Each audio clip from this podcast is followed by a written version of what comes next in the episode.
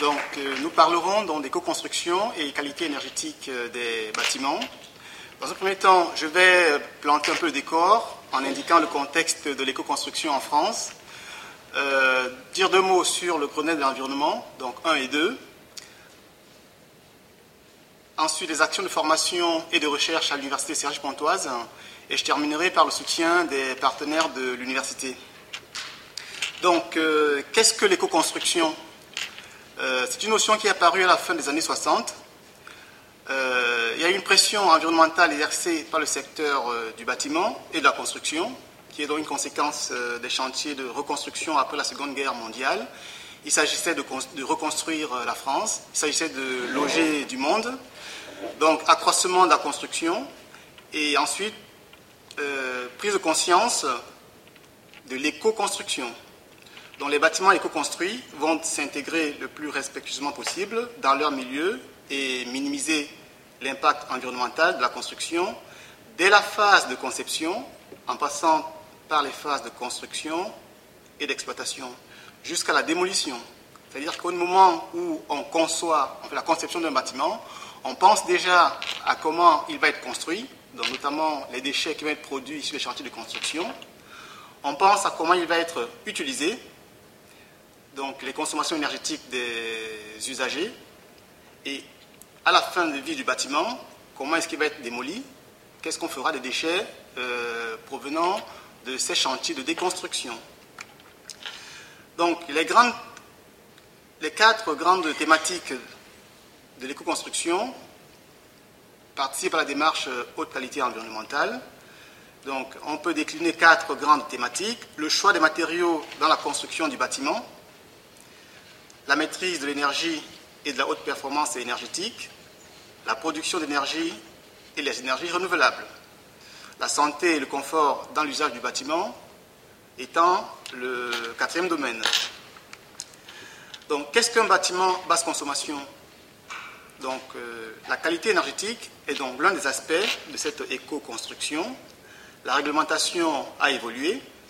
Après la réglementation thermique de 89, on a eu la RT 2000, qui a marqué un passage important dans le dimensionnement thermique des bâtiments. Aujourd'hui, on est à la RT 2005. Il se prépare, il s'annonce la RT 2012 pour très bientôt.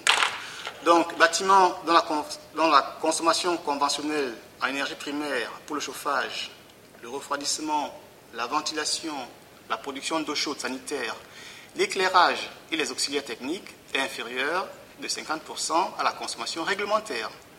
Donc, depuis la RT 2000, dans la réglementation thermique 2000, il a été décidé d'inclure les énergies d'éclairage, les auxiliaires techniques dans la consommation énergétique, de manière à prendre, à prendre vraiment en compte l'ensemble des besoins énergétiques du bâtiment pour le dimensionnement, pour la conception et le dimensionnement des bâtiments. On passe aujourd'hui aux bâtiments à énergie positive donc des bâtiments qui produisent plus d'énergie qu'ils n'en consomment. Donc pourquoi ces bâtiments basse consommation? Donc, la France a pris l'engagement de diviser par 4 à 5 ses émissions de gaz à effet de serre d'ici à 2050. Donc il s'agit de motiver euh, les particuliers, les industriels à tenir ce défi. Donc lutter contre le réchauffement climatique étant l'objectif. Les bâtiments résidentiels et tertiaires sont les premiers consommateurs d'énergie finale en France, avec environ 43% de la consommation totale nationale, dont les acteurs du BTP sont bien conscients de ces chiffres et savent qu'ils sont appelés à faire un effort. Donc la consommation énergétique totale du secteur du bâtiment a progressé de près de 25% sur les 20 dernières années. Donc là, le développement économique, l'utilisation d'appareils électroménagers de plus en plus consommateurs euh, d'énergie notamment, euh, font qu'on a des a des consommations énergétiques qui augmentent. Ces consommations énergétiques élevées sont responsables de 20% des émissions totales françaises de gaz à effet de serre, selon les chiffres de l'ADEME. Donc, baisser ces consommations énergétiques, le parc le parc de bâtiments actuel est très gourmand en énergie, donc bâtiments anciens essentiellement. La consommation totale d'énergie est selon l'âge et la qualité des bâtiments, donc les bâtiments anciens étant très souvent les plus consommateurs d'énergie, la qualité du bâtiment, les bâtiments anciens étant souvent ceux les moins bien équipés d'isolation thermique, donc consommation comprise entre 160 et 300 kWh par mètre carré et par an. Donc pour les bâtiments neufs, répondant à la réglementation thermique euh, actuelle en vigueur, donc cette consommation est de l'ordre de 100 kWh par mètre carré par an. Il s'agit, en appliquant les nouvelles euh, techniques constructives, donc de nouveaux matériaux, de nouveaux équipements, de nouvelles euh, méthodes de consommation, atteindre les 50 kWh par mètre carré et par an. Alors, c'est là où le législateur intervient, d'abord par le Grenelle, Grenelle 1, donc l'urgence est, connue, hein. agir contre la dégradation de l'état de la planète. Donc la première loi date d'août 2009. Euh, C'est une loi de programmation relative à la mise en œuvre du Grenelle de l'environnement, dite euh, loi Grenelle 1. Donc 57 articles indiquent des mesures touchant les secteurs euh, de l'énergie et du bâtiment, le secteur des transports, de la biodiversité et des milieux naturels, de la gouvernance et enfin des risques pour l'environnement et la santé. Alors les résultats cependant ne sont pas à la hauteur des attentes euh, suscitées. Le législateur revoit sa copie et fait le Grenelle 2. Donc euh, un an après, en juillet 2010, la loi portant engagement national pour l'environnement, dite Grenelle 2, correspond à la mise en application d'une partie des engagements du Grenelle environnement. Donc cette fois, au lieu de 57 euh, articles, on a 248 articles déclinant des mesures dans six chantiers majeurs. Le premier chantier étant celui des bâtiments et urbanisme. Alors, dans le Grenelle 1, c'était bâtiment et énergie. L'urbanisme est accolé à la partie bâtiment cette fois-ci pour aller de la construction individuelle à la construction euh, de quartiers ou euh, de collectivités territoriales plus grandes. Les transports, dont l'énergie devient un chantier à lui tout seul, chantier majeur. La biodiversité, les risques santé et déchets. Alors, donc, au risque de santé, à la santé s'ajoute la notion de risque et la notion de déchets.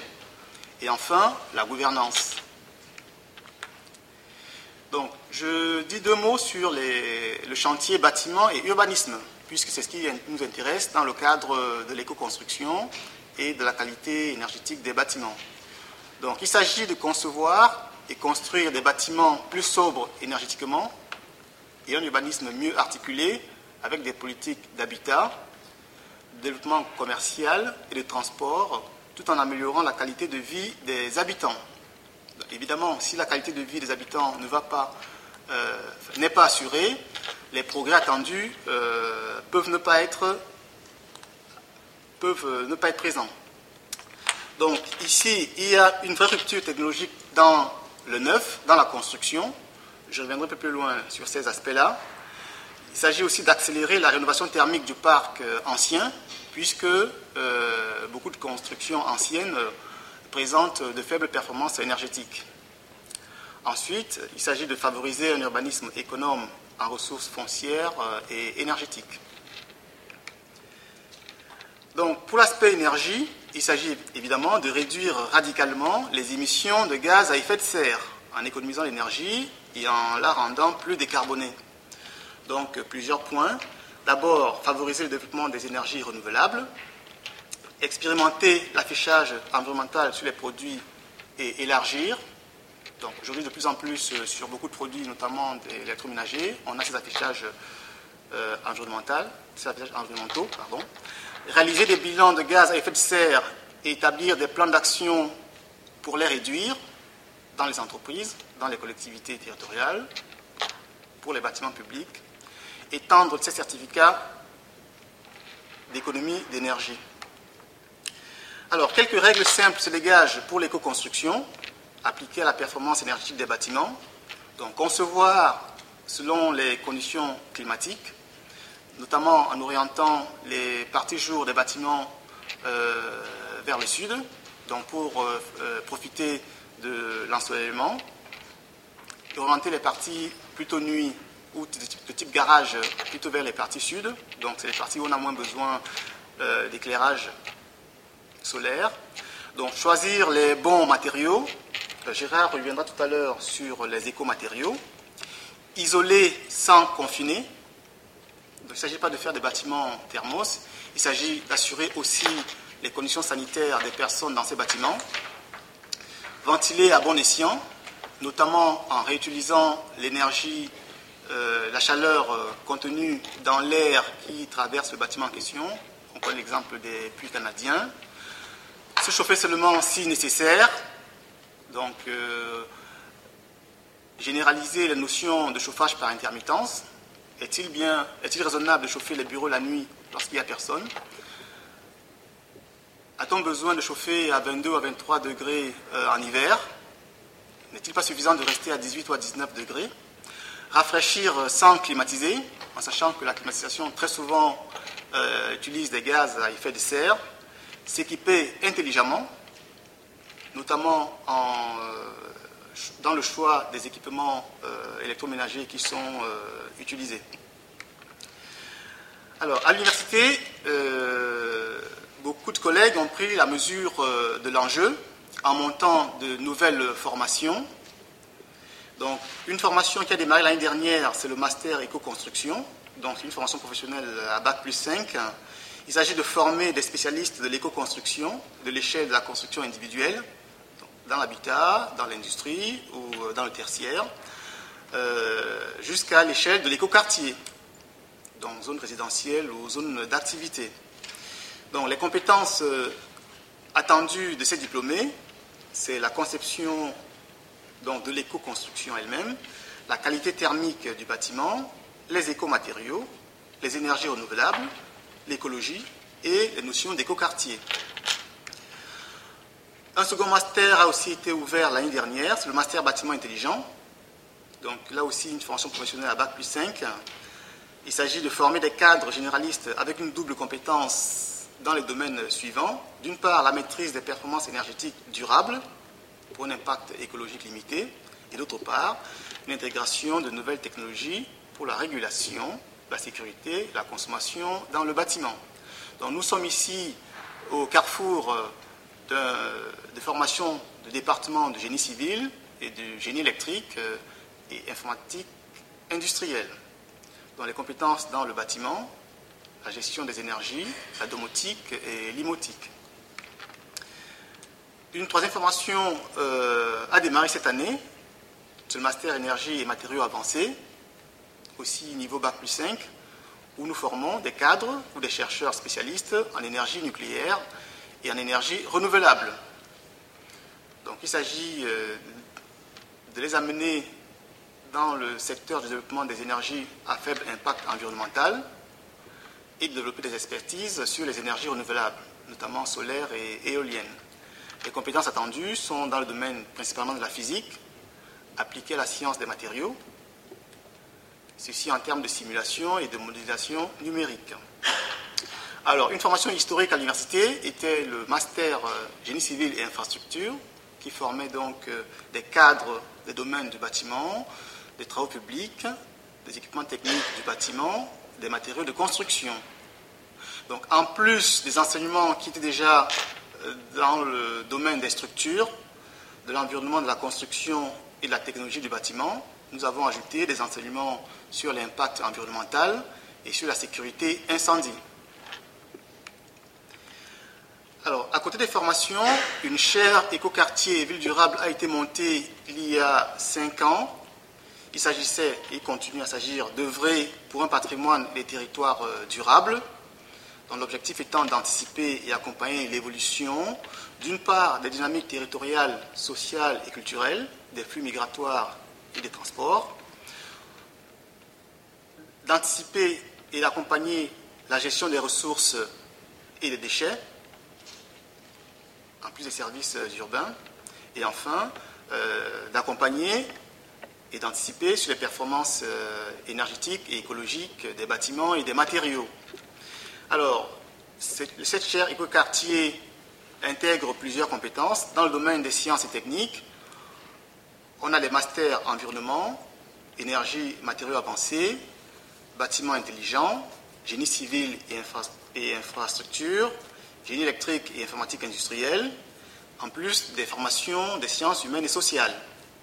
Et sur l'aspect recherche, différents laboratoires, donc, euh, notamment le laboratoire théorie, mathématiques et analyse, le MRTE, c'est mobilité, réseau, territoire, environnement, le laboratoire de géosciences, environnement, CERGI, le laboratoire de mécanique et matériaux de génie civil, le laboratoire de polymères et physico-chimie des interfaces, le laboratoire de physique des matériaux et des surfaces, et enfin le laboratoire d'études juridiques et politiques. Alors, nous sommes soutenus dans le cadre de la chaire Écoquartier et Ville durable par des partenaires, notamment la société SPI Batignolles et la communauté d'agglomération de Cergy-Pontoise, dans le cadre de la Fondation Université de Cergy-Pontoise. Donc, les thèmes euh, développés dans le cadre de cette chaire concernent la formation et la recherche, nous travaillons sur un nouveau béton incorporant des granulats issus de recyclage de béton de déconstruction. Il y a une enquête qui a été lancée sur comment est-ce que les élus perçoivent la notion du développement durable.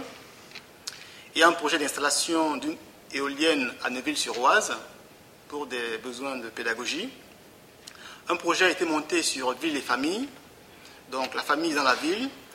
Euh, comment est-ce que la ville répond aux besoins du petit qui est dans une poussette, comment la ville répondra aux besoins des adolescents, des parents, des adultes, et comment est-ce que la ville répond aux besoins des seniors?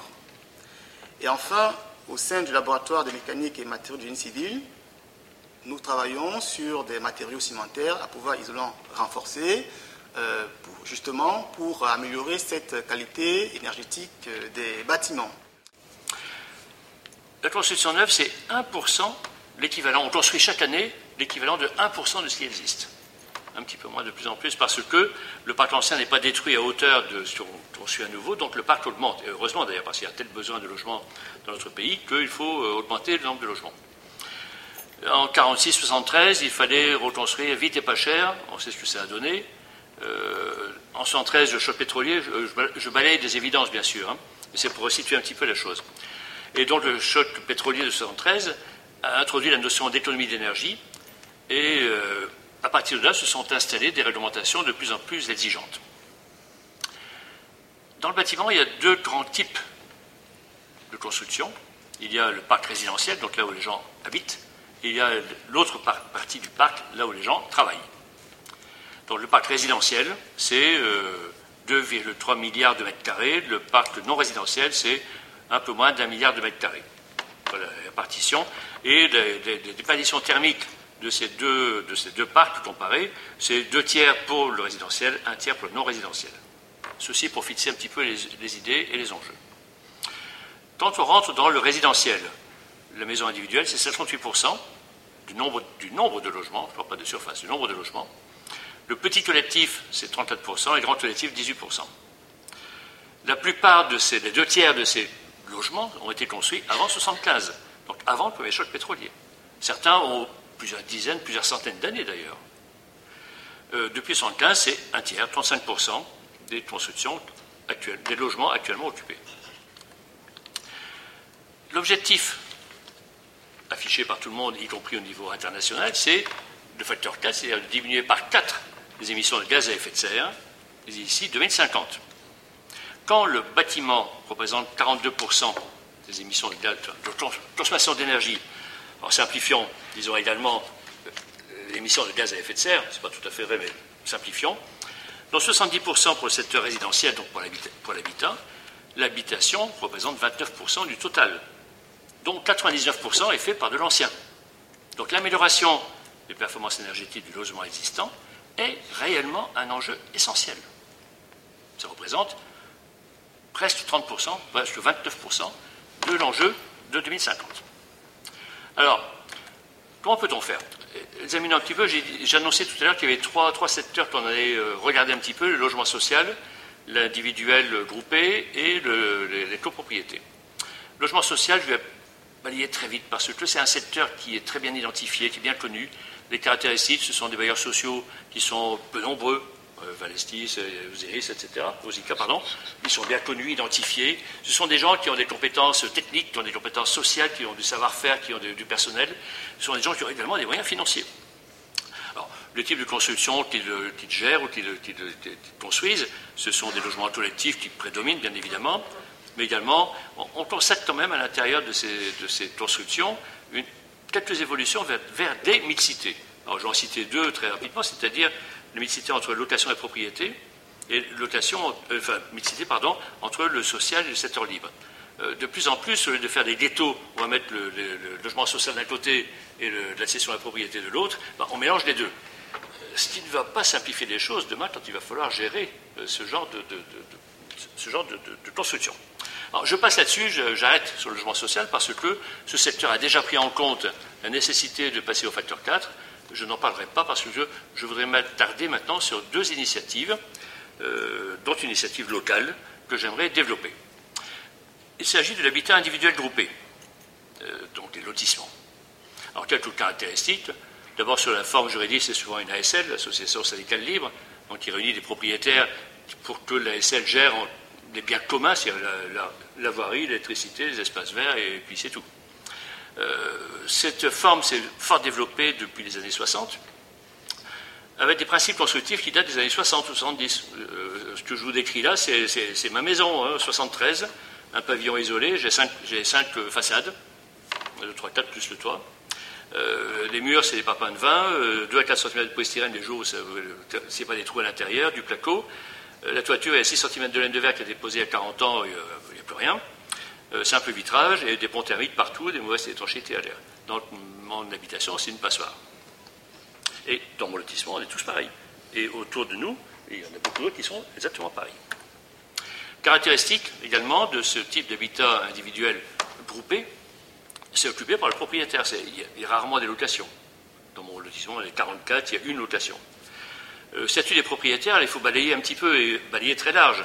De retraités, ce que je suis, donc j'ai plus d'emprunt, j'ai plus de charges à, payer, mais mes revenus ont baissé.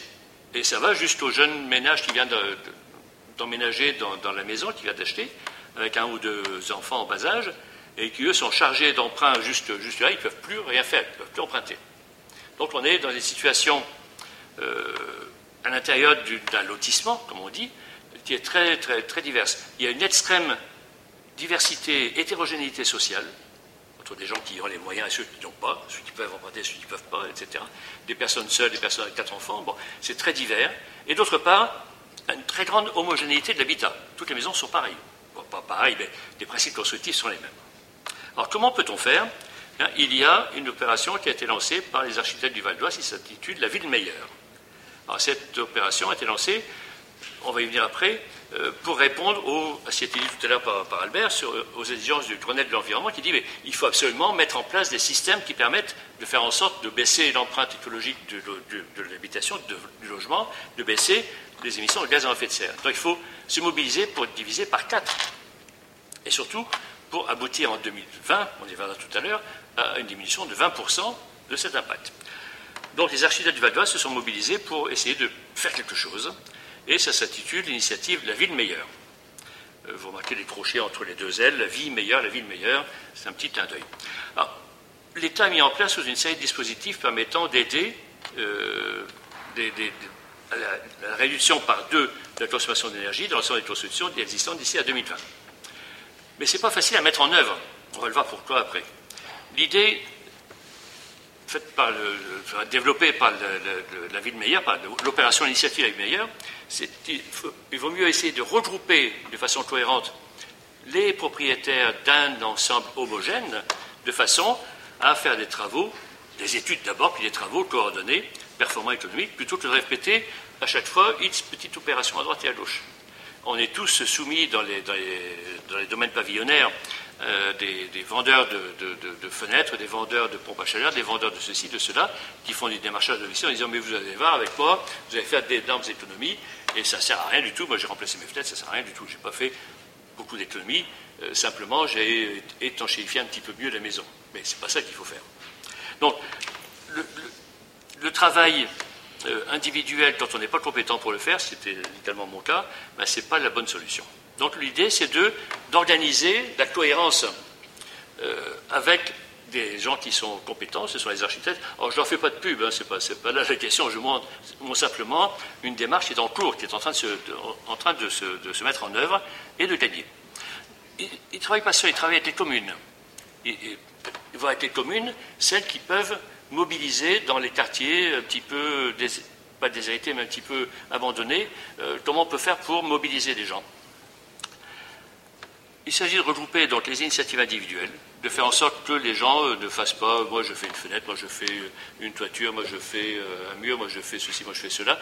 C'est d'essayer de regrouper les gens qui ont la même problématique avec le même bâti, avec la même typologie de bâtiment. C'est ça qui est important aussi malgré des divergences, des différences sociales importantes, essayer de les regrouper pour voir de quelle manière on peut faire quelque chose ensemble. Pourquoi?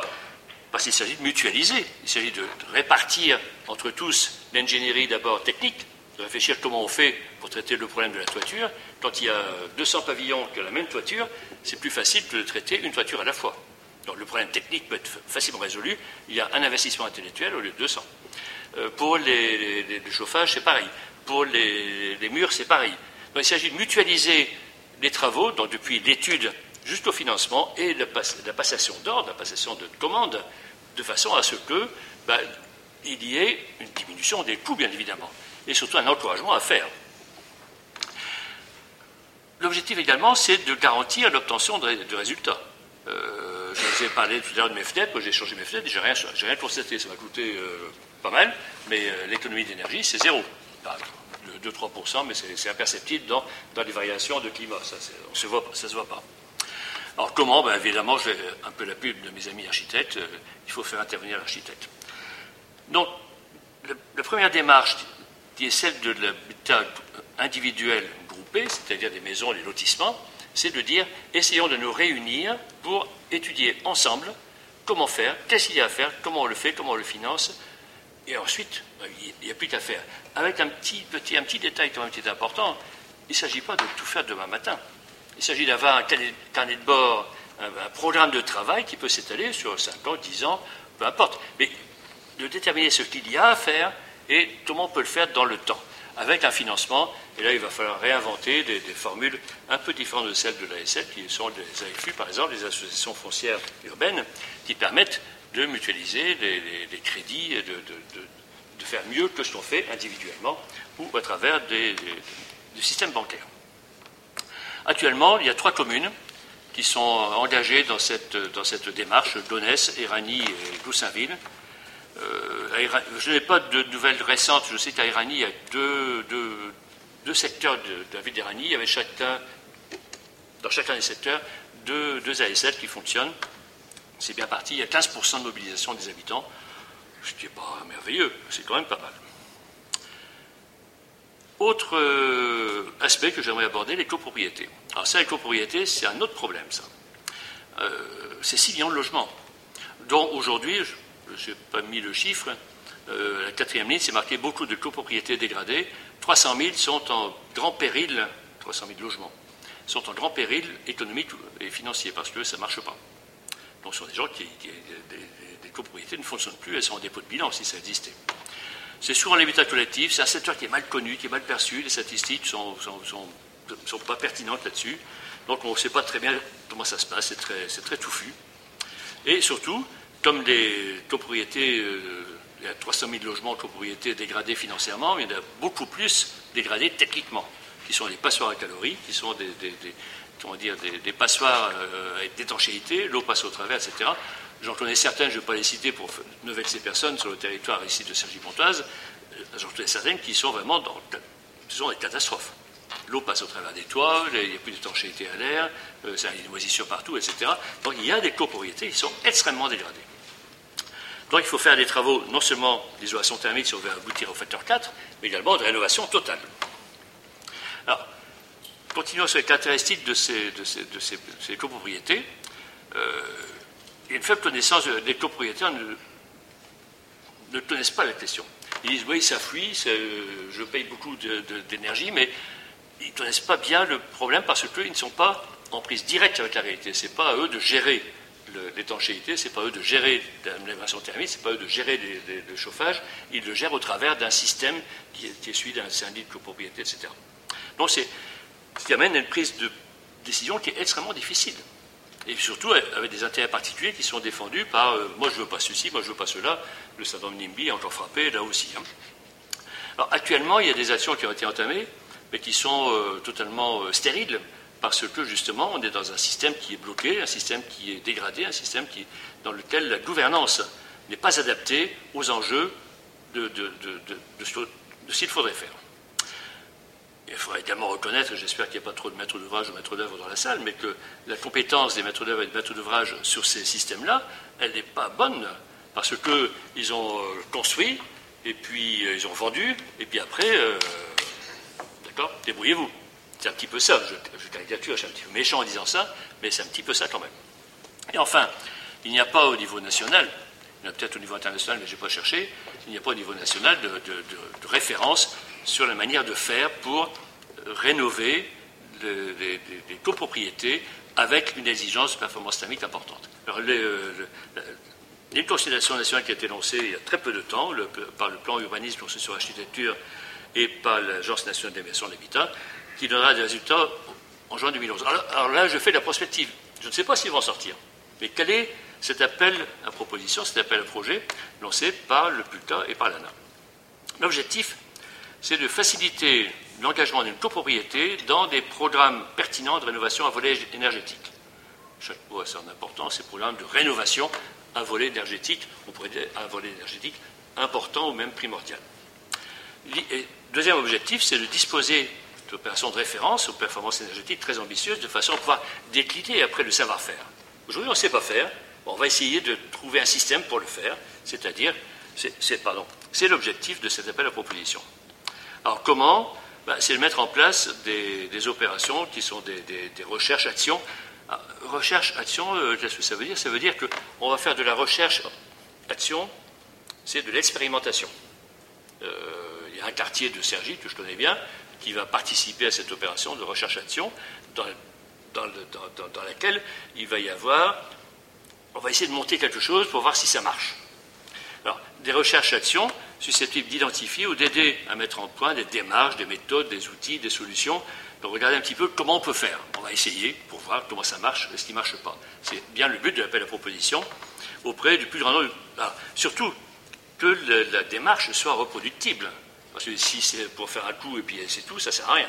Donc les, les gens qui ont lancé cet appel d'offres ont vérifié que la démarche qui va être initiée à partir du mois de juin 2011 sera reproductible à terme et surtout d'expérimenter également les technologies d'amélioration conduisant à l'excellence énergétique.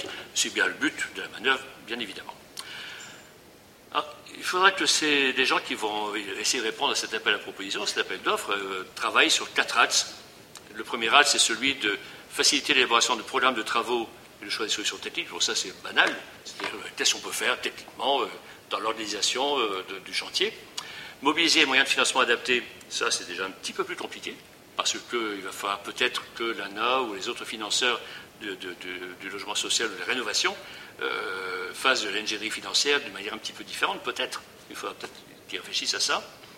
Faire adhérer le maximum de copropriétaires au processus de décision, donc changer la gouvernance à l'intérieur des copropriétés.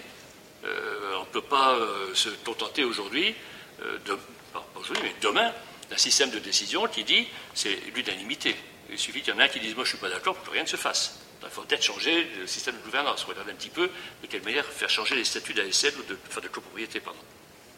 Et enfin, aider euh, au contrôle, du résultat, je passe là-dessus. Ah, j'ai évoqué trois secteurs, celui du, logement social, qui est bien maîtrisé par les bailleurs sociaux, celui de, l'habitat euh, individuel groupé, celui de copropriété. Il y en a d'autres. Euh, la, maison, dans la ferme, je voudrais rendre hommage ici euh, euh, mes amis du Parc naturel régional du Vessin français qui essaient de valoriser le, patrimoine euh, rural qui est, tombé en déshérence pour en faire du logement social de haute performance énergétique. ce, secteur-là, diffus, n'est pas concerné par les trois choses que je vous ai évoquées. Mais ça existe, et c'est très important. Je ne sais pas quels sont les mais c'est très important. On constate également qu'il y a un énorme effort de formation à faire. Des entreprises, des professionnels du bâtiment, ça c'est indispensable Et là, il y a énormément de choses à faire, il y a un sacré chantier. Enfin, la sensibilisation des propriétaires est actuellement euh, insuffisante ou inexistante, je ne sais rien. comment sensibiliser les propriétaires? Sinon, leur faire comprendre que l'amélioration des performances énergétiques, c'est également l'amélioration leur pouvoir d'achat parce qu'il y a moins de ponction de leur portefeuille. Mais par qui on fait? Comment on fait et par qui? Alors, il y a deux urgences. La première urgence, c'est 2020, où il faut le facteur 3 fois 20. Il faut diminuer de 20% les émissions de gaz à effet de serre en 2020. C'est l'engagement qu'on a pris au niveau européen. 20% d'énergie renouvelable dans notre panel, dans notre panel énergétique, et plus 20% d'efficacité énergétique, donc diminution de 20% des consommations. En 2050, rappelez-vous, c'est facteur 4. C'est pas 20%, c'est pas, pas divisé, c'est pas moins, moins 1 cinquième, c'est divisé par 4. Alors, je vais dire deux choses, et puis Bernard Morin va revenir après sur la deuxième. Euh, définition de éco. On a beaucoup parlé, euh, je connais mon opinion, éco, éco-matériaux, éco-conception, éco-quartier, éco-truc, éco-machin. Euh, ce vocabulaire est quelquefois, et je partage cette opinion, quelquefois critiqué ou critiquable. Ah, il y a une démarche qui a été lancée par la FNOR pour définir ce qu'est un éco-matériau. Tu as parlé tout à l'heure d'éco-matériaux, de bons matériaux, j'ai corrigé un petit peu. donc la FNOR va essayer, va se lancer dans un essai de définition de ce qu'est un éco-matériau. Et la deuxième chose que j'aimerais dire, simplement pour passer la parole à Bernard Morin, c'est que l'autorité d'agglomération euh, cherche à mettre en place, va mettre en place, j'en suis persuadé, hein, va mettre en place une maison climat-énergie qui sera là pour aider les habitants du territoire à comprendre la problématique de, d'efficacité énergétique et surtout les mettre en œuvre dans leur logement, dans leurs bâtiments, dans leurs actions, dans leur transport, etc. Merci beaucoup. Donc moi, la, question euh, qui m'a été posée, c'est euh, comment les collectivités territoriales s'emparent-elles de ce problème? Quelle logique mettons-nous en œuvre? Avec quels outils? On m'a demandé de vous parler précisément des outils. Et euh, aussi, je crois que c'est intéressant de le dire, à quelles difficultés nous heurtons-nous? Alors, pour... je ne vais pas bien sûr répondre à ça d'une façon générale, à l'échelle de toutes les collectivités de France ou d'ailleurs. J'en suis d'ailleurs pas capable. Mais ce que je peux faire en revanche, c'est vous dire comment, à Cergy-Pontoise, on essaie de contribuer à l'objectif national, quels outils précisément nous avons élaborés et quels problèmes nous rencontrons? Donc j'ai choisi, euh, si le plan s'affiche, de partir de l'agenda 21, qui d'ailleurs à Cergy-Pontoise un agenda 21 plan climat. Et euh, pourquoi j'ai choisi de partir de là? Parce que c'est l'outil de base, ou même peut-être devrais-je dire, c'est la base qui sert à orienter toute notre action et à élaborer des outils dont je vous parlerai ensuite. Alors, il a été préparé notamment à partir d'un bilan carbone et d'un diagnostic de développement durable. Ces études, le, bilan carbone en particulier, nous ont permis d'établir avec précision ce qu'il fallait faire à Cergy-Pontoise pour atteindre le fameux facteur 4. Et on a des chiffres précis. Il s'agit de réduire nos émissions de gaz à effet de serre euh, par an de 21 785 tonnes équivalent CO2. On va dire, je vous donne le chiffre exact pour vous montrer que l'étude est faite avec précision, on va dire 22 000. Voilà, il faut qu'on réduise de 22 000 tonnes équivalent CO2 par an sur notre territoire, nos émissions, si on veut atteindre ce facteur en 2050. Alors, euh, ce bilan carbone a, montré autre chose qui n'était pas exactement une révélation, mais enfin, on l'a vérifié dans notre cas, c'est que les deux premiers postes d'émission de ces gaz à effet de serre étaient dans l'ordre le secteur résidentiel et les transports. Ça aurait pu d'ailleurs être l'ordre inverse, hein, euh, mais enfin, à peu près partout, c'est les deux premiers postes. C'est donc bien évidemment dans ces deux domaines que doivent porter prioritairement nos efforts, même si, je le dis pour ceux que ça intéresse, il y a 71 pardon, actions qui sont inscrites à notre agenda 21 et qui couvrent évidemment d'autres aspects du développement durable. Je vous signale à ce sujet, pour ceux qui voudraient avoir plus de détails, qu'il est intégralement consultable en ligne sur le site de la CACP, de la communauté d'agglomération, et j'ai par ailleurs euh, amené ici des brochures pour ceux qui veulent avoir un, sommaire rapidement fait, mais qui veulent avoir une idée quand même. Il y a des brochures que vous pourrez prendre en partant. Euh, pour pour euh, ne pas revenir sur l'agenda 21, je voudrais vous signaler qu'une des particularités de notre agenda, c'est d'avoir été élaboré en liaison étroite avec les. Alors, il y, a eu, toutes sortes de concertations sur lesquelles je ne reviens pas. S'il y a des questions, je préciserai évidemment. Mais il a été élaboré en liaison étroite avec chacun des services de la communauté d'agglomération, en, vérifiant avec eux ce qu'ils étaient effectivement capables de faire. Et, à chacun, ensuite, a été attribuée une partie des 71 fiches actions avec un coût prévisionnel, avec un échéancier de réalisation, en général sur deux ans, étant entendu, ce qui est classique, qu'aura lieu tous les deux ans, c'est tous les deux ou trois ans selon les, collectivités, un bilan qui débouchera sur euh, euh, la mise en œuvre d'une nouvelle tranche en fonction de ce qui aura été fait, de ce qui restera à faire. Alors là aussi, par rapport à ces fiches d'action, si ça vous intéresse, il y a un exemple de fiche d'action que j'ai amené, où on voit bien toute la, logique euh, que je vous évoquais. C'est celle qui concerne quelque chose qui est déjà assez avancé, qui est la, la rénovation, reconstruction du théâtre 95 en cœur d'agglomération. Mais euh, si, je suis parti de, du plan de notre agenda 21 et du bilan carbone, c'est parce que je voudrais surtout insister sur la logique globale qui doit guider et qui guide notre action euh, dans ce but de réduire les émissions de gaz à effet de serre qui sont générées, je le répète, hein, par l'habitat et les transports, et comment les réduire dans, le cadre des compétences qui sont celles de notre communauté d'agglomération. Euh, eh bien, la réponse, elle est assez vite trouvée, parce que c'est dans, quel domaine sommes-nous particulièrement compétents euh, euh, par rapport à ces questions-là? Eh bien, On est d'abord effectivement particulièrement compétents, vous allez le voir, dans la conception, la construction, la transformation de la ville. Donc, avant d'entrer dans le détail de, quelques politiques et de quelques outils significatifs, je voudrais donc développer d'abord la logique globale dans laquelle on inscrit notre action, et c'est le deuxième point de mon intervention, c'est le, la notion de ville compacte. Euh, alors, on est, vous le savez bien, en Ile-de-France, en face de, besoins de logement et d'une pénurie qui est même assez dramatique pour pas mal de gens qui attendent. Et face à cette, à cette pénurie, à ce besoin, il y a deux grands choix possibles. L'étalement urbain et son contraire, qui est la ville compacte. Là où on est placé à Cergy-Pontoise, dans une grande agglomération plutôt dynamique, hein, en bordure d'un espace qui est encore très largement rural, même si on dit non sans raison qu'il est plutôt urbain, mais enfin je ne vais pas entrer dans ces subtilités, qui est le Vexin bien sûr, hein, je pense qu'on est bien placé pour voir comment les deux logiques se mettent en œuvre et quels sont leurs résultats. Alors, on est bien placé Parce que peu ou prou, on a à peu près tous euh, des parents, des amis ou des connaissances, même vagues, qui par choix ou par nécessité, c'est un point sur lequel on pourra revenir si vous le souhaitez, sont partis s'installer, comme on dit, au fin fond du Vexin, et pour, un certain nombre de cas, moi j'en ai des exemples précis en tête, carrément dans l'Oise. Quand bien même ces personnes travaillent sur l'agglomération, à la Défense, puisque ici il n'y a pas de gens qui travaillent à la Défense dans ce secteur, ou carrément à Paris. Ben, c'est pas difficile, je vais enfoncer des portes ouvertes, mais parfois il faut le faire. Plus question pour elles d'échapper à de longs et coûteux trajets en voiture pour rejoindre une de nos gares et aller travailler, mais pas seulement pour ça, pour faire quasiment la moindre course, pour conduire les enfants aux activités périscolaires, mettons qu'encore à l'école, ils peuvent peut-être y aller si le village n'est pas trop petit, pour aller soi-même à la piscine par exemple, puisqu'on sait bien qu'on les a dans nos piscines, au restaurant, au spectacle, enfin, à la moindre chose.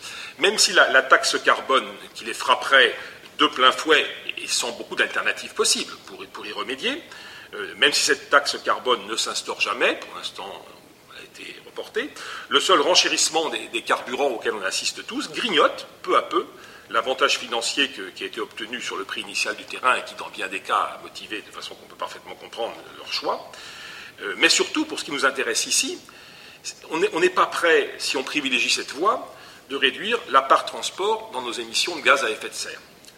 Et je pense que ce n'est pas par hasard si le Grenelle de l'environnement est allé jusqu'à prononcer cette phrase qui peut paraître tout de même un peu étonnante, je ne sais pas si vous l'avez, si percuté ou si vous l'avez entendue et si vous a frappé, construire la ville sur la ville. Et quand on voit un certain nombre de travaux d'architectes qui ont été faits, notamment pour la, première couronne, hein, construire la ville sur la ville, euh, ça peut s'employer au sens propre, construire sur, ce qui est déjà existant, pas à la place de sur. Alors, c'est un extrême, évidemment, mais euh, il est tout de même clair, euh, je crois, que construire prioritairement les logements dans le cœur des villes, à proximité des gares, des réseaux de bus et plus généralement des, commodités nécessaires à la vie quotidienne, c'est tout de même la première chose à faire, la première logique dans laquelle il faut s'inscrire quand on a des responsabilités dans ce domaine, si on veut limiter l'usage de l'automobile. A l'inverse, lotissement excentré, hypermarché en périphérie sont autant de choses qu'il faut sûrement pas encourager, et pour ne pas dire que ce sont des aberrations à éviter dans, une logique de développement durable.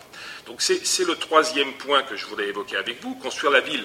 Alors vous avez vu, si vous avez sous les yeux, je pense que vous l'avez là, j'ai mis, mis, dans la ville, parce que je crois qu'à Cergy-Pontoise, la problématique, on n'en est pas encore sur la ville.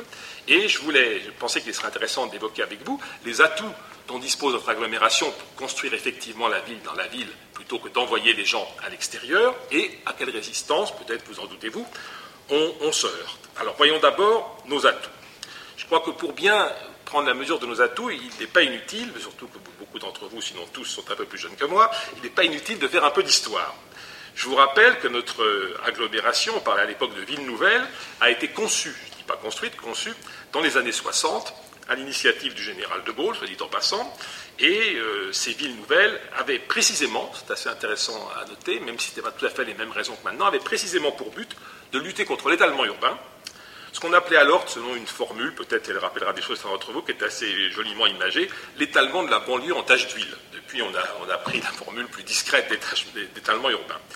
Ça a été conçu ici, comme dans toutes les autres villes nouvelles, hein, comme une opération d'intérêt national, ce qui a eu pour mérite de doter le territoire d'un vaste patrimoine de terrains constructibles, dont une bonne partie avait pu être acquis et sont, euh, encore disponibles en évitant la spéculation foncière. Alors ces réserves foncières, dont une partie, encore une fois, reste disponible aujourd'hui, elles sont importantes pour construire, non pas, euh, encore une fois, la ville sur la ville, je crois qu'on n'en est pas là, Sergi Pontoise, mais la ville dans la ville, et il nous était plus facile, il faut, il faut le dire euh, avec honnêteté, il nous est plus facile ici qu'à d'autres d'adopter, ce qui a été le cas sur le périmètre des 12 communes, dans un partenariat agglomération commune, un plan local de l'habitat qui est ambitieux et qui doit comprendre, si j'ai bonne mémoire, la construction de 1500 logements par an. Euh, alors on objectera, c'est peut-être déjà le débat, j'aurais peut-être dû laisser la question venir, mais je pensais qu'il était intéressant d'en débattre tout de suite, on objectera sans doute que le prix de l'immobilier, qu'on parle d'acquisition ou de location, même s'il est tout de même très inférieur à ce qu'on observe à Paris en première couronne, c'est pas la peine que je vous le dise, hein, il est tout de même déjà bien élevé pour que les jeunes ménages puissent euh, s'installer là et ne soient pas tentés ou poussés ou obligés euh, à aller ailleurs et plus loin.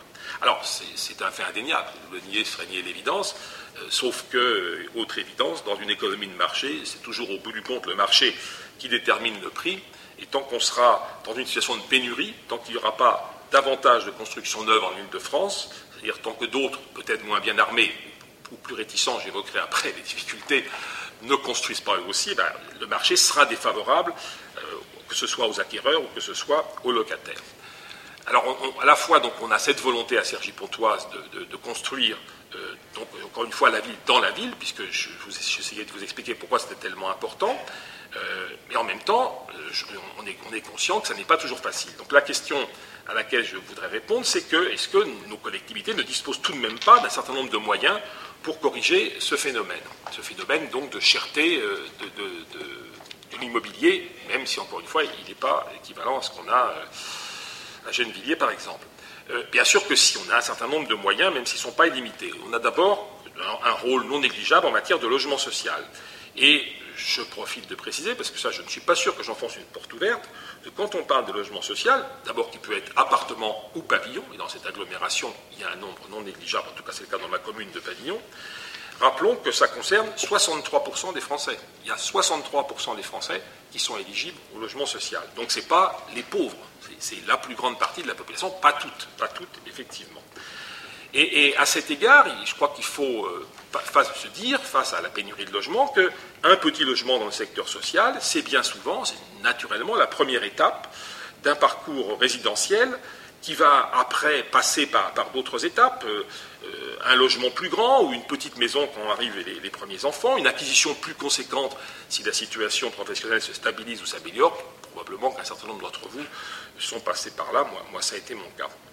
Euh, alors, voilà, donc, donc un des moyens dont disposent les collectivités territoriales, c'est bien, effectivement, de, mettre leur poids pour que soit construit du logement social euh, après, on verra tout à l'heure euh, que ça peut présenter des difficultés ou euh, générer des réticences, d'ailleurs je pense que vous en doutez.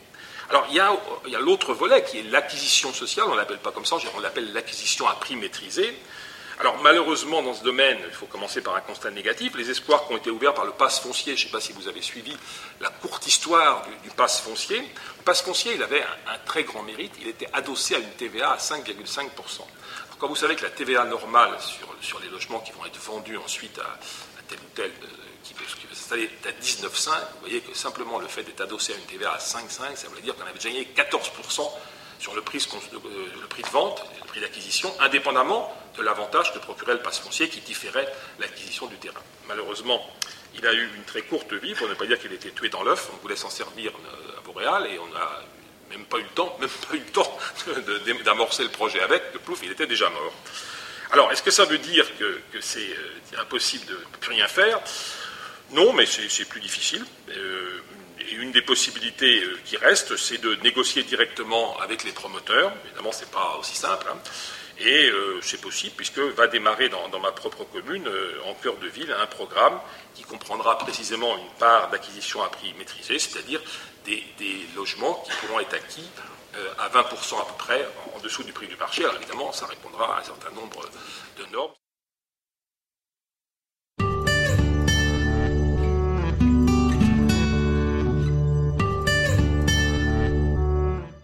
Alors voilà pour les, pour les atouts euh, moins importants dont, on dispose pour réaliser la ville compacte qui correspond certainement à la ville du futur et à la ville nécessaire pour minimiser les émissions de gaz à effet de serre. Alors en même temps, les élus, euh, vous allez vous en douter, se heurtent à toutes sortes de résistances et la principale, eh ben, on, va, la formuler comme ça pour être poli, c'est le peu d'enthousiasme de ceux qui sont déjà installés, quand bien même, et parfois même c'est cela encore plus que les autres, ils ne sont pas là depuis très longtemps. Euh, selon une formule qui est aujourd'hui célèbre, les derniers arrivés euh, entendent bien être les derniers arrivants. c'est une formule beaucoup plus vraie. Alors, ça veut dire de chaque personne, hein, bien évidemment, hein, mais il y, a quand même un phénomène comme ça. On, peut le caractériser autrement. Euh, Gérard l'a caractérisé avec sa, sa, version anglaise, qui est Not in my backyard, et si on prend les initiales, ça fait NIMBY, le phénomène NIMBY, que les intéressés, bien évidemment, ne veulent jamais reconnaître. Ils ont toujours mille raisons, mille autres bonnes raisons pour expliquer que vraiment c'était le seul endroit où il ne fallait pas construire. Alors ça peut faire, ça peut faire sourire, hein, euh, mais en vérité, je suis persuadé que c'est un, frein redoutable. Euh, on peut le dire encore en d'autres termes, construire au sein de, la ville, ce n'est pas la meilleure façon pour un maire de se rendre populaire, et les élus, c'est la grandeur et la, misère de la démocratie, si je puis dire, sont par définition soumis à la sanction du suffrage universel. Donc je suis persuadé que ça détourne bon nombre d'élus de, faire ça. C'est tellement plus facile de construire à la périphérie où il n'y a personne, voire carrément au milieu des champs. Euh, alors, réaliser des logements sociaux, puisque je parlais de logements sociaux, pourtant, je le rappelle, accessibles à deux tiers des Français, et donc quasiment à la totalité de nos enfants, euh, c'est encore moins bien vu. Et pourtant, l'expérience montre que quand on évite les ghettos, parce qu'évidemment, il y a eu des ghettos de fait, ce n'est pas la peine que, je vous donne des précisions, on en a d'ailleurs compris dans cette agglomération que je ne vais pas nommer. Quand on évite les ghettos, quand on joue à fond la carte de la mixité sociale et générationnelle, c'est un, thème important sur lequel il faudra qu'on revienne ensemble, il n'y a pas tellement de problèmes. C'est une, une, idée complètement fausse de penser que densité, ça signifie immeuble très haut. Il y a eu des études très précises qui ont montré que les quartiers de Tours et de Bar étaient effectivement moins denses que les centres-villes traditionnels. Une des raisons toutes simples, d'ailleurs, si ça vous saute pas aux yeux, c'est que quand on construit une tour ou une barre, il faut laisser pas mal de place autour. Et que, dans un centre-ville traditionnel, sans que les maisons soient sur les unes sur les autres, on n'en est plus au Moyen-Âge où, les, étages supérieurs se rejoignaient, malgré tout, les rues sont beaucoup plus étroites. Donc ça ne veut pas dire. Euh, on ne parle plus beaucoup de densité aujourd'hui, on parle de compacité. J'ai parlé moi-même de ville compacte parce que le mot densité fait peur, mais c'est parce que souvent euh, il est mal compris. Ça ne veut pas davantage qu'il n'y a plus de jardin, qu'il y a tous les espaces verts ont disparu. Évidemment, ceux qui sont opposés, en général, quand on veut construire, disent ça, mais ce n'est pas du tout vrai. Ça ne veut pas dire qu'il n'y a plus de lieu de convivialité, parce que la vie traditionnelle était entre parenthèses une vie très conviviale. Et permet de vous inviter, si vous en doutez, à venir voir le cœur de ville de Vauréal. Je beaucoup de mes exemples dans ma propre ville parce que c'est plus facile. Hein. Donc, euh, de venir voir le cœur de ville de Vauréal. Je vous mets au défi, au passage, d'y distinguer de l'extérieur les logements sociaux des logements euh, en acquisition. Et puis après, bah, je vous laisse regarder, si vous ne l'avez pas déjà fait, à quoi ressemble un quartier compact, multifonctionnel, qui offre non seulement des commerces et des services, mais on s'est même offert le luxe d'avoir toute une palette de salles de spectacle, le tout accessible à pied, puisque la commune n'est pas très grande, depuis n'importe quel point de la commune en 10 à 15 minutes. Euh, mais, en même temps, ce projet qui est plutôt apprécié par, en général, on a des enquêtes qui confirment que les concitoyens l'apprécient, eh bien, ça n'empêche pas, et quelles que soient les précautions qu'on prend, on peut, revenir là-dessus, qu'on prenne, revenir là-dessus si ça vous intéresse dans les débats, eh bien, la dernière tranche, elle n'en suscite pas moins, la réaction hostile d'un certain nombre de riverains, jamais, jamais tous, mais enfin d'un nombre non négligeable de riverains selon le, phénomène que je vous expliquais. Et, ça m'amène à vous dire que je lisais, je ne sais pas si vous l'avez vu, il y a quelques temps, quelques mois, dans, des, journaux, dans la presse, euh, des articles de professionnels qui expliquaient très tranquillement qu'il fallait retirer au maire la signature des permis de construire pour les soustraire à la pression de leurs électeurs, pression qui aboutissait, selon ces professionnels, à ce que les maires préfèrent construire en périphérie des villes, donc en amorçant l'étalement urbain, quand ce n'était pas carrément en plein, milieu de la campagne. Il y a d'ailleurs des chiffres assez alarmants qui montrent que des tas d'hectares d'agriculture, d'espace rural, éventuellement agricole, euh, disparaissent tous les ans. Alors, pour être très franc, je ne partage pas, vous n'êtes sans doute pas ce point de vue, mais je ne le partage pas aussi parce que j'ai vu euh, on peut voir encore aujourd'hui dans l'agglomération que vous connaissez, et d'ailleurs dans ma propre commune, euh, vous trouverez les exemples vous-même, des exemples qui ne sont pas très convaincants de quartiers réalisés au début de la ville nouvelle, à une époque où l'État conduisait précisément avec des professionnels et sans que les élus et les, citoyens qui les élisaient ne puissent euh, y faire grand-chose, des choses qui ne sont pas totalement, dans tous les cas, des exemples de réussite. Donc, je ne suis pas sûr que retirer élus du suffrage universel et avec les comptes qu'ils ont à rendre, le droit de délivrer les permis de construire soit tellement mieux. Mais je ne suis pas étonné que la question soit posée, parce que je crois que c'est un des, handicaps à la réalisation de la ville durable. Alors j'enchaîne sur les, transports eux-mêmes, puisque là on était dans la conception de la ville. Alors sur les transports eux-mêmes, je crois que Sergi Pontoise dispose tout de même d'un certain nombre d'atouts. D'abord, il existe ici de vraies alternatives à la voiture. On a tout de même plusieurs lignes de RER, va parler après de leur performance, on a tout de même plusieurs lignes de RER sur l'agglomération, pas partout qu'il y a ça. On a un réseau de bus qui est généralement considéré, même s'il a des imperfections, comme le plus performant des ex-villes nouvelles. Alors, j'ai bien dit des ex-villes nouvelles. Hein. Il n'est pas aussi performant que celui de Paris, c'est clair. On a, on a, eu le premier réseau de location de vélos en Ile-de-France après Paris, Vélo 2. On peut aussi dire euh, ça ne marche pas parfaitement bien, ceci, cela, enfin, on a quand même ça. Lequel réseau est adossé à, à un réseau de pistes cyclables qui est encore dans ses débuts, mais pour lequel il y a un programme de réalisation sur quelques années. on a donc quand même de vraies alternatives à la voiture si on veut les utiliser. Ce n'est pas pour ça qu'on les utilise, mais elles existent tout de même par rapport à d'autres endroits. Par rapport à celui qui est dans l'Oise ou dans le Vexin, ben, ça saute aux yeux. Hein.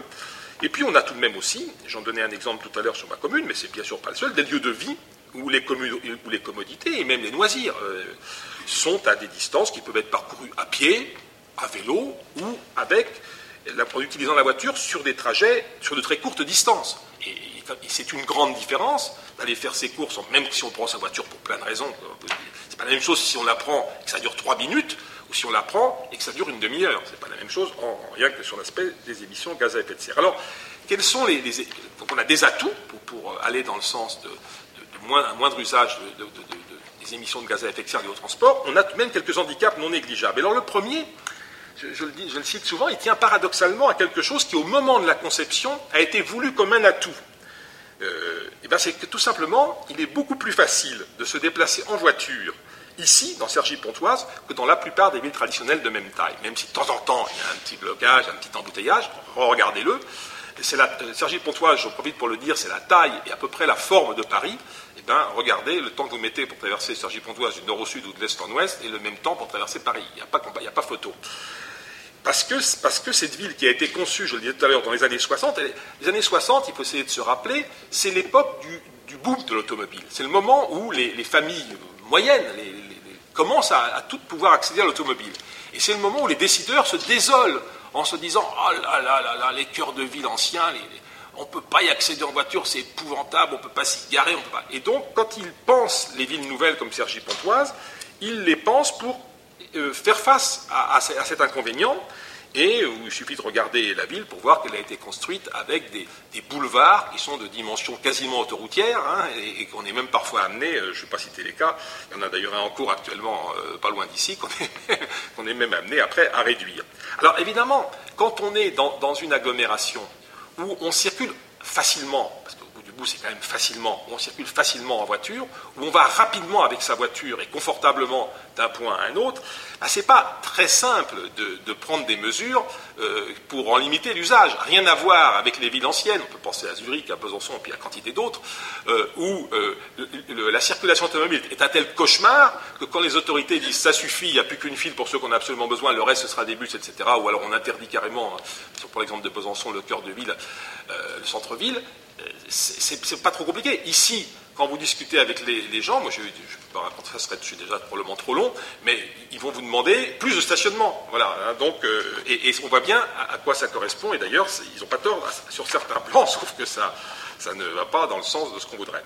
Alors, handicap supplémentaire, parce que j'ai évoqué comme avantage le fait de disposer de RER, handicap supplémentaire, et, malheureusement celui-là largement de notre portée, c'est le fonctionnement exécrable du RERA, tous ceux qui le prennent, s'il y en a parmi vous, pas la peine que je développe, qui, vient s'ajouter à une répartition complètement inéquitable en matière de fréquence entre les différentes branches. Et ça, évidemment, on se heurte à toutes sortes de lobbies qui font qu'on n'arrive pas à le faire sauter. Alors voilà le contexte dans lequel on essaye donc de mettre en œuvre une logique de ville compacte. Alors, je vais maintenant euh, passer aux outils qui, viennent compléter concrètement ce dispositif. Donc, vous avez sous les yeux euh, le fait que je vais vous parler essentiellement de trois outils, au nom plus ou moins barbares. Et puis après, si on a encore un peu de temps, j'essaierai de donner un, exemple avec le, projet euh, du futur quartier Bossu. le premier outil, il a un nom particulièrement barbare, hein, c'est le cahier des charges de session de terrain. Euh, et pourtant, euh, c'est le plus opérationnel sur Sergi Pontoise. Alors, pour comprendre ce terme euh, barbare, donc, il y a un bref rappel qui cette fois sera plutôt juridique qu'historique est nécessaire, je crois. La partie nouvelle de notre agglomération, c'est-à-dire quand même l'essentiel de Sergi, les Jouy, Vauréal, les etc., hein, la partie nouvelle de notre agglomération, donc, a été construite et continue de l'être sous forme de zones d'aménagement concerté, les fameuses ZAC. Hein, dit ce terme-là. Et, dans ce cadre-là, les sessions de terrain, alors cahier des charges de sessions de terrain, on y arrive, hein, les sessions de terrain aux promoteurs ou aux aménageurs, peu importe, s'accompagnent d'un cahier des charges, cahier des charges de session de terrain, qui fixe au minimum la surface constructive, il faut quand même qu'il y ait un encadrement, sinon on pourrait faire n'importe quoi, tout ce qu'ils veulent, et qui peut s'accompagner, c'est pas forcément toujours le cas, même pas souvent le cas, mais qui peut s'accompagner d'autres prescriptions qui lient tous les acteurs. Une fois qu'on a attribué, après, ils sont tous liés. À partir de 2009, on a utilisé cet outil en introduisant dans nos cahiers des charges toute une série de prescriptions environnementales, dont je vais vous donner un bref aperçu, hein, je ne vais pas faire plus. Par exemple, celle qui concerne le cycle de l'eau et qui oblige à limiter des consommations dans, la façon dont sont organisées les constructions. Ça concerne les rejets pluviales aussi. Il y a d'autres dispositifs concernant la biodiversité, des déchets, notamment à travers des obligations de réauterie sélectif. On a même mis sur les locaux vélos pour faire en sorte qu'un loco vélo ne soit pas moins facile à utiliser qu'un parking de voiture. Euh, et puis, le, plus important de tout, on a commencé à mettre des euh, seuils euh, minimaux exigibles en matière de consommation énergétique seuil qu'on réactualise régulièrement pour rester toujours en avance sur la réglementation. Actuellement, on n'est plus très en avance sur la future, mais quand même en avance sur la légèrement, puisqu'on est sur au moins, pas, pas plus de 50 kWh par mètre carré par an. Euh, c'est le label basse consommation dont on entend maintenant tous parler euh, ici et là. Alors pourquoi est-ce que notre communauté a choisi prioritairement cet outil? Ben, C'est parce que les actes euh, sont ici de compétences communautaires. Et la communauté avait ainsi un outil réglementaire contraignant qui euh, pouvaient s'imposer, euh, avec des, normes qui pouvaient s'imposer sur tout le territoire. Alors évidemment, les maires de chaque commune, de, de communes, qui sont compétents pour délivrer les permis de construire, je pense que vous, le savez, en ZAC et hors ZAC, dans les deux cas, ils restent compétents pour la délivrance du permis, ils sont libres d'étendre ces règles aux petits lotissements communaux, qui font quoi, quelques dizaines de maisons au plus, qui ne sont pas des actes d'agglomération, ne sont pas à ce niveau, ou dans tout ce qu'on appelle le diffus, la construction individuelle. Ils sont libres, ils le font, ils ne le font pas. Ils peuvent d'ailleurs aussi aller plus loin en usant de leur pouvoir, euh, de, la pression qu'ils peuvent exercer sur des promoteurs ou sur des particuliers à travers leur, pouvoir permis de construire, ou, des règles qui sont fixées dans le plus. Hein. À Vauréal, ainsi, euh, la dernière tranche de notre cœur de ville comprendra un programme de maisons passives, donc euh, un peu qu'on n'est pas très différent des maisons hiérarchie positive qu'on expliquait tout à l'heure, un programme de maisons passives qu'on a, aurait pu mettre des règles dans notre plus, nous on l'a négocié avec les promoteurs. Voilà donc le premier outil et l'outil le plus contraignant. Le deuxième dont je vais vous dire un mot, c'est la charte pour un aménagement durable. Alors la charte pour un aménagement durable, contrairement au cahier des charges de cession de terrain, ce n'est pas un document contraignant, c'est un outil qui permet aux, acteurs de s'auto-évaluer depuis la conception du projet, on évoquait ça tout à l'heure, jusqu'à sa réalisation, comment il est une fois fini et comment il vit. Il se présente sous la forme de 16 fiches. Là, je n'ai pas tout amené, donc je n'ai pas amené ça, mais je pense qu'on doit trouver sur le site de la communauté d'agglomération aussi.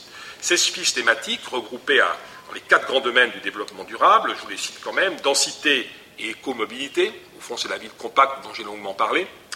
société et économie, puisque vous savez qu'il y a cette dimension dans le développement durable, qualité environnementale, c'est la moindre des choses, vous pouvez imaginer sans peine, ça comprend notamment les débits de fuite pour le rivière d'eau, et management de projet, qui est aussi une, des grands domaines. Alors, ce que chaque fiche permet, c'est de mesurer chaque fois que c'est possible de, manière chiffrée, c'est le cas en matière énergétique, ça ne va pas être le cas forcément sur la biodiversité, donc de mesurer à quel point le projet est performant ou très performant. Alors je voudrais euh, faire une petite parenthèse, j'espère que je ne suis pas trop long, en vous disant que cette charte, c'est assez amusant par rapport au débat sémantique qui ont eu lieu tout à l'heure sur éco, etc., elle est partie euh, d'une réflexion sur les écoquartiers, terme qu'on retrouve d'ailleurs, enfin moi j'avais dans, la, fiche qui m'a été donnée pour préparer la réunion. Donc euh, euh, c'est parti d'une sur les écoquartiers. Et ce concept, nous l'avons volontairement abandonné, d'ailleurs on parle maintenant, vous voyez, de charte pour un aménagement durable, on l'a abandonné à cause de son effet vitrine dont on ne voulait pas. Il nous a semblé, en effet, que l'éco-aménagement, on va reprendre le mot éco-aménagement, parce qu'il faut bien que j'en emploie un, hein, devait s'appliquer à la ville tout entière plutôt que de servir à labelliser, ce qui était l'idée de départ, à labelliser quelques quartiers qui seraient exemplaires, je parle d'effet vitrine. Et donc la, charte pour un aménagement durable, elle a donc été conçue pour s'appliquer à tous les types d'aménagement. Le dernier outil dont, je vais vous dire un mot, euh, qui est en cours de construction, mais, euh, en cours très avancé, c'est celui euh, auquel faisait allusion Gérard, la maison climat-énergie, dans laquelle vous pourrez, le plus vite possible j'espère, aller bientôt. Alors, comme la charte, la maison climat énergie, c'est une des fiches actions de notre agenda 21. Alors là, on l'a conçue comme ça. Euh, mais alors, elle revêt une importance particulière que je ne vais pas avoir besoin de, rappeler, puisque, en matière de maîtrise de l'énergie, puisque mes prédécesseurs ont beaucoup insisté, et de façon très claire, sur l'importance de l'habitat ancien. Et là, cette maison climat-énergie, elle est destinée à agir sur ce qu'on ne maîtrise pas directement, comme l'habitat neuf, c'est-à-dire l'habitat ancien. Je vous épargne les, raisons hein, qui ont déjà été dites. Ce que je voudrais vous dire, c'est que moi, il me semble que fort heureusement, de plus en plus de nos concitoyens ont quand même une certaine conscience que ça se joue, des choses se jouent dans, cet habitat ancien, où, nous sommes tous, moi d'ailleurs comme les autres. Hein. Et on peut ajouter que le renchérissement de la facture énergétique, hein, ce n'est pas la peine que je vous fasse de, de dessin à ce sujet avec l'actualité, que ça contribue tout de même aussi à renforcer la motivation. Alors, en revanche, et, pour ajouter que les offres, Gérard y faisait allusion, les offres ne manquent pas. Hein. Moi, il n'est pas une semaine quasiment que je n'ai pas quelqu'un au téléphone pour me solliciter, pour changer des fenêtres ou autre chose. Un professionnel du secteur, bien évidemment. Mais je crois que précisément cette valse de, propositions, là, euh, c'est plutôt, euh, ça donne plutôt le tournis au consommateur qu'autre chose le consommateur, je pense, hein, on l'est tous, donc chacun peut juger, hein, je pense qu'il se pose des questions du genre euh, à qui est-ce que je peux me fier euh, Comment savoir, Gérard l'évoquait avec ses fenêtres, comment savoir si la cible proposée, euh, par exemple changer les fenêtres, va être efficace? Alors maintenant, on sait que non, on, a au moins, un bout de réponse. Comment, savoir ça Est-ce que le, professionnel qui est là est bien fiable Est-ce que la promesse qu'on me fait d'économiser va vraiment se réaliser, etc. Et je crois qu'il y a beaucoup de citoyens dans ceux qui peuvent, parce que Gérard aussi dit qu'il y en a qui, a juste dit qu'il y en a qui ne pouvaient pas, dans ceux qui peuvent, il y en a qui seraient prêts à engager les dépenses nécessaires, mais à condition d'avoir une expertise indépendante, de pouvoir dire je, vais faire quelque chose et je sais, euh, là, ce n'est pas, pas de la blague. Alors, c'est ça le sens de la maison climat-énergie. Pour des raisons de, visibilité que vous comprendrez, elle sera localisée dans le centre de l'agglomération, à proximité immédiate de la gare préfecture. Le travail, je ne vais pas trop m'étaler là-dessus, le travail partenarial est déjà engagé avec notamment c'est le seul que je vais citer, le Conseil général qui a lui aussi un espace info-énergie pour qu'on mutualise tout ça. C'est qu'on se sera conçu comme un lieu ouvert d'information, d'exposition, de conseil, d'expertise. Euh, ça s'adressera à tous les publics, particuliers, collectivités sous des formes diverses, bailleurs, parce que les bailleurs qui sont effectivement plutôt sensibilisés, on peut revenir dessus si ça vous intéresse, plutôt sensibilisés à ces questions-là et, relativement efficaces, mais on pourrait en débattre. Les entreprises aussi d'ailleurs, euh, avec y compris la possibilité de déplacement sur site que ne peut pas faire, faute de moyens, l'actuel dispositif du Conseil général. Et puis l'idée, c'est que ça couvre, ça aille un peu plus loin que le champ prioritaire de l'habitat ancien pour couvrir tous les enjeux climatiques, y compris des questions de transport individuel.